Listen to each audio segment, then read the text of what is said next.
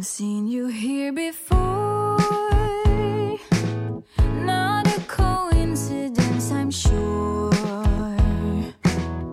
I hope you're looking 嗨， at 各位同学，大家早上好，我是瑶老师，欢迎来到今天这一期的英语口语每日养成。在今天这期节目当中呢，我们来学习这样一段英文台词，它呢来自于《摩登家庭》的第二季第二十一集。 And the next time we're choosing what to do, she gets her way again. And the next time we're choosing what to do, she gets her way again. 下次我们决定要做什么的时候，她就又得逞了。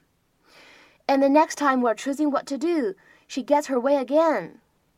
And the next time we're choosing what to do, she gets her way again. And the next time we're choosing what to do, she gets her way again. 在这段文字当中呢，我们需要观察一下发音技巧比较多。首先呢，在一开头的位置，当 and 和 the 出现在一起呢，有一个不完全爆破的现象，我们呢可以读成是 and the，and the，and the。再来往后面看，next 这个单词呢，它本身就包含了一个不完全爆破的现象，在后面呢再加上一个 time，那么这里呢又出现了一个失去爆破的现象，所以呢 next time 这样的一个短语当中呢，我们既有一个不完全爆破，还有一个失去爆破的现象。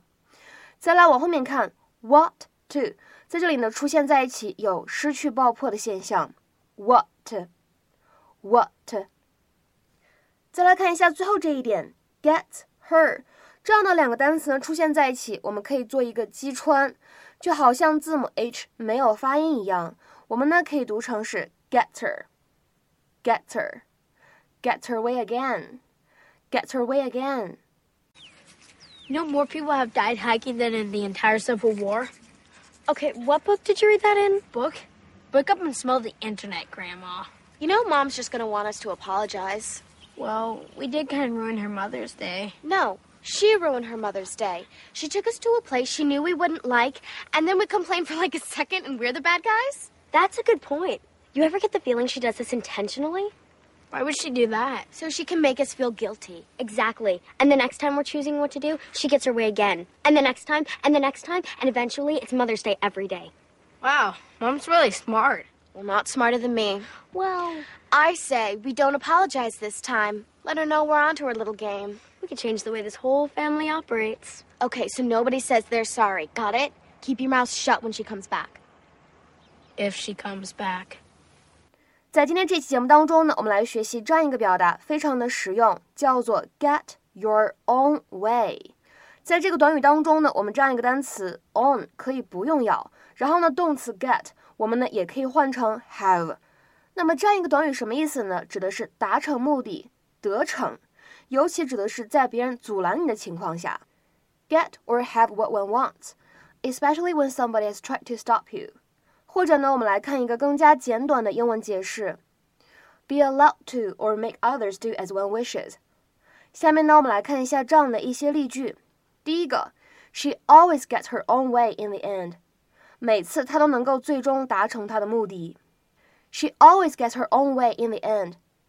那么再比如说，看第二个例句 ：If Tommy doesn't get his way, he'll start having a tantrum that could last all night。如果 Tommy 不能够得逞的话，或者说如果 Tommy 不如意的话，他就会发一整晚的脾气。If Tommy doesn't get his way, he'll start having a tantrum that could last all night. 再比如说，我们来看最后这个例子：Two-year-olds often scream until they get their own way. 两岁大的孩子们经常用叫喊的方式来达成他们的目的。